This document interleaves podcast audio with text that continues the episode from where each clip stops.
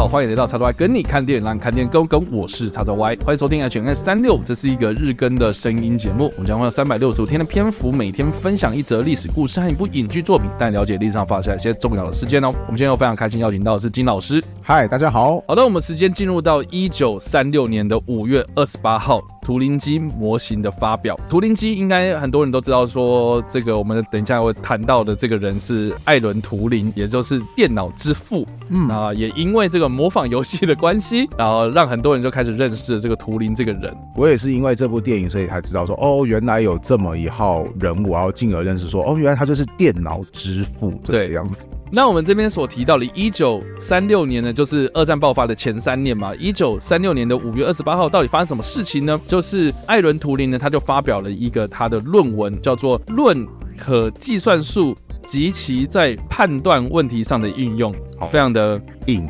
硬。对，反正就是他第一次在这篇论文里面提出了所谓的图灵机的概念，就被视为是。电脑的前身，那蛮有趣的啦，就是说很多人都知道说哦，他是电脑之父、电脑之父、计算机之父等等的这些称号，但是到底图灵机是什么？大家有没有这个概念呢？那我现在稍微简单介绍一下图灵机它到底是什么样一个机器哦。基本上呢，当时的艾伦图灵呢，他并没有实际上造出一台所谓的图灵机这台机器，那这台机器呢，就是我们所谓的这种想象的概念机器、思想机器哦。那图灵机的这三个字呢，这个名称啊，哈，也是我们后来。称呼这个想象机器的名称哦，所以当时的图灵呢，他并没有在自己的论文里面写到说，哦，这台机器就叫做图灵机，因为你想想看嘛，你自己写论文，你怎么可能用自己的名字然后去写出这种东西的名称呢？对不对？OK，那这台机器呢是什么样的一个状况呢？哦，就是它这台机器的左右两旁有两条纸带哦。那这个纸袋呢，一个放一个收嘛，好，所以就有点像是我们的录音机哦，以前的那种卡夹式录音机哦，录音带的那种感觉，一条长长的纸袋。那这条纸袋上面呢，有很多的方块哦，一格一格的这样子，然后提供很多资讯。那因为它的设定呢是无限长的纸袋嘛，哦，所以。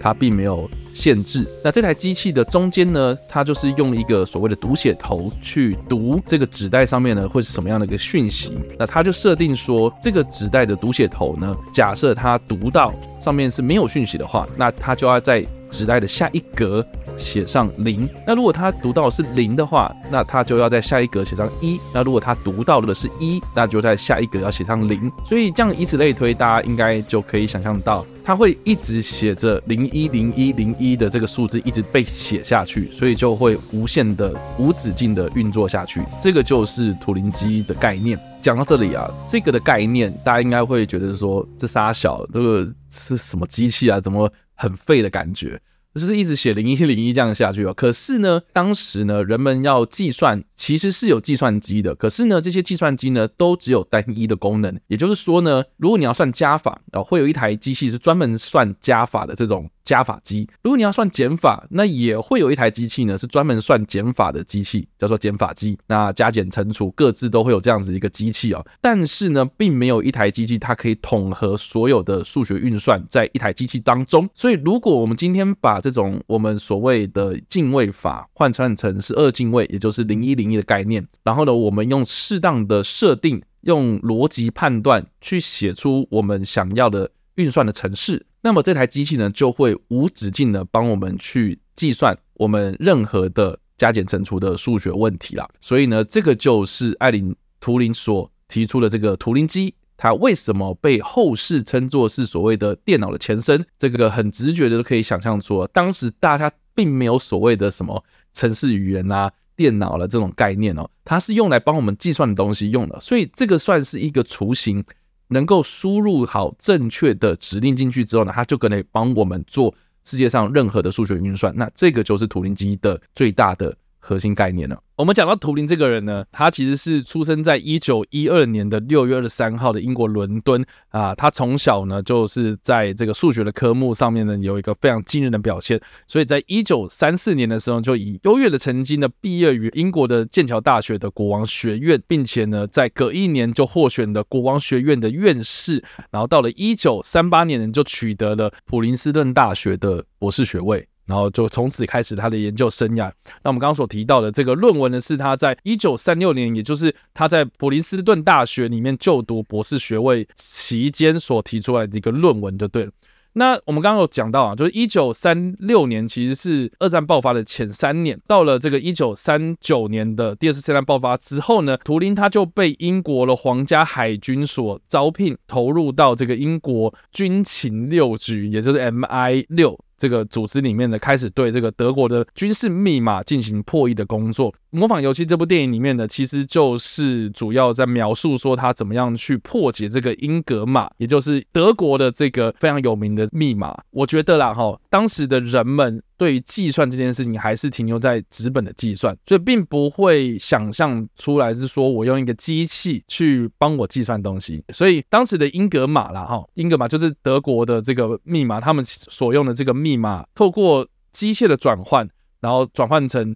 乱码，然后你可能要用另外一台英格玛，然后。来同时的运转，才可以解读这个密码的内容，这样子。所以我觉得图灵他的这个想法是比较前卫的。有这个历史学家推测，就图灵跟他的小组所组织的这个英格玛破译小组，其实是让这个第二次世界大战提前结束了至少两年的时间。但是呢，这个。破译密码的这个工作其实是属于机密工作，所以在电影里面的最后面呢，它是有呈现说他们就把这个工作的这些记录给销毁，直到近期才被解密这样。所以这部片在某种程度上面，它其实是有还原他们的工作状态，但是呢，我必须说，实际上图灵并不是像电影里面所描述的，他是一个非常讨人厌的一个个性这样子。对，那。根据这个史一些史料的文献的记载，或是一些回忆啦，哈，也有有些口述历史，他们这里面就讲说说，艾伦图因他只是个性比较认真啊，他对于他的工作是非常投入的，嗯，所以他还是有社交，他也是会跟同事们保持一个比较友好的关系，但是并不会像电影里面就是大家把他当怪人，然后就拍挤他这样子，然后甚至是在工作表现上面。好像就是会搞一些斗争，但是我是说没有女主角帮忙，他根本没有办法跟人家正常沟通。对，但是实际上艾伦图灵在这一个圈子里面是受人尊敬的。那只不过呢，艾伦图灵他自己本身这个性向的问题，所以就有被英国政府后来这个算是迫害吗？啊，就是。就是他有被指控，就是说他跟这个男性有不正当的性行为，这样，所以就被判处了这个化学去世，也就是化学阉割。就他要固定的去服用一些荷尔蒙或是激素，然后让他这个对于性欲啦，或是对于自己的一些性倾向，透过这种方式去把它转变就对了。他后来呢，在一九五四年的时候呢，他是被人发现他倒卧家中旁边呢，就是有一个被咬了一口的。苹果这样子，那这个苹果呢，后来被化验出来，就是说它有被浸泡过氰化物，就是毒药啦。哦。所以到底是他吃了这个东西，然后才死掉，还是说他在他的工作的期间接触到了这个氰化物，然后不小心被吃下去，这是有点意外。所以到底是怎么样，没有人知道这样子。不过有此一说啦，为什么苹果电脑的那个苹果标志是咬了一口的苹果？哦、有些人猜测是可能是要纪念艾伦图灵这样。对，但是史蒂夫贾博士有跳出来就说这个是 nonsense 这样。呃，对，而且我记得我记得史蒂夫贾博士他的说法是说，哦，这个说法很棒，我也希望这个说法是真的。他的反应就是说，这根本你们太美化，对，没有这个意思，你们想太多了，对。我记得苹果它为什么要设计成是被咬一口的状态？好像是因为是说，它如果是画出一个完整的苹果的话，远看起来其实很像樱桃啊，所以哦，对，它为了要区别出樱桃跟苹果的不同，还是说 咬了一口的状态。因为的确啊，没有人樱桃这样刻意咬一小口然后就留下来，我觉得有点白痴这样子。对啊，那不管怎么样呢，就是他是有被判处这个刑罚嘛。对，嗯，二零零九年的九月的时候，就有超过三万的人啊，有请愿的签名，就是希望说这个时任的英国首相布朗呢，能够为图灵的同性恋的关系的这个被定罪这件事情呢平反就对了。那所以最终呢，布朗就是代表英国政府呢向图灵道歉。所以这算是英国政府迟来的一个道歉，这样子，包括这个图灵在内，有很多当年被遭受到不平等待遇的一些同性恋者呢，又被平反跟赦免，或是撤销当时的这些刑法罪责，就对了。那直到二零一三年呢，英国的司法大臣才宣布说伊莎白女王二世的特赦令，然后为后续同样有遭受过这种迫害的同性恋者平反，然后甚至还把这个有关同性恋的这些法案的内容给撤销掉，这样子，所以算是有为这个同性恋者的权益跨出了一步，这样子。所以我觉得某方面程度来讲，就是英国它其实到了两千年之后，你看我刚刚所说，二零零九年、二零一三年。其实算最近的事情哦，嗯，最近的事情才有这样子一个作为哦，所以呃，其实大家可以看一下这个时间的关系，这样子。其实有电影当中有演到嘛，就是说后来图灵在接受这个化学去世的时候嘛，其实他身体变得很虚弱，包含就是说啊手整个在抖啊。嗯、那这部片我有给学生放映，然后那个时候我就有帮学生补充说，其实我觉得手有没有抖我不知道，但我有看过一则资料是说，因为图灵他当时。只是接受雌性激素的注射哦，所以到最后他竟然会变成长出乳房出来，就是身为一个男的也会长出乳房，导致图灵当时就觉得有点崩溃，说啊，我要这样怎么样出去见人，或者说我要怎么样进行我非常喜欢的一个娱乐活动？因为其实，在电影当中也有演到说，图灵他很喜欢跑步，对，哦，而且他跑步还很厉害，就是说他好像是有去参加过某一个长跑比赛，结果他跑赢了当年的就是奥。奥运银牌，还是说英国第二名？意思是说他有零，他有可能是有得到奥运金牌能力。其实我补充一下，就是他当时跟在一九四八年的奥运金牌的成绩只差了十一分钟这样子。然后他最好的马拉松成绩是两个小时又四十六分钟三秒。你知道我当初看到就是说他是一个这么擅长跑步的人的时候，我其实有点讶异，说啊，我一直以为就是他因为要从事大量的工作啊，而且就是那种学术型的，他应该是那种很弱不禁风的那种类型，就发现我错了，他其实是我帮你讲，就是以通俗点来说，他是文武双全，就是他跑步跑得比正常人还要快，我觉得对，所以神奇。电影里面他就是三不五时就会穿插扮演图灵的这个班乃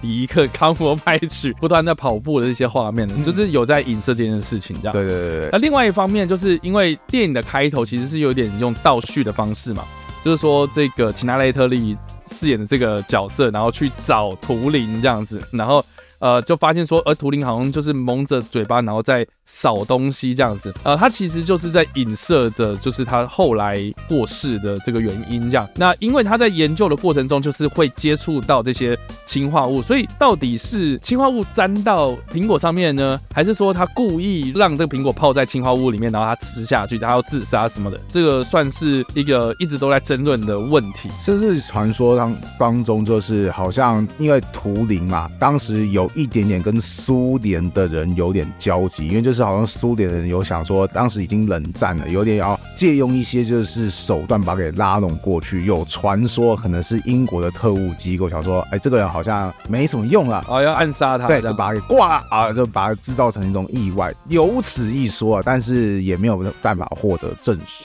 好了，那以上这个就是我们今天所介绍的历史故事，还有我们所推荐的电影。那不知道大家在听完这个故事之后有什么样的想法，或者有没有看过这部电影呢？都欢迎在留言区帮留言或在首播的时候工作互动哦。当然呢，如果喜欢这部影片或声音的话，也别忘了按赞、追踪我们脸书粉团、订阅我们 YouTube 频道、IG 以及各大声音平台。那我们下一次的 H&M 365再见了，拜拜，拜拜。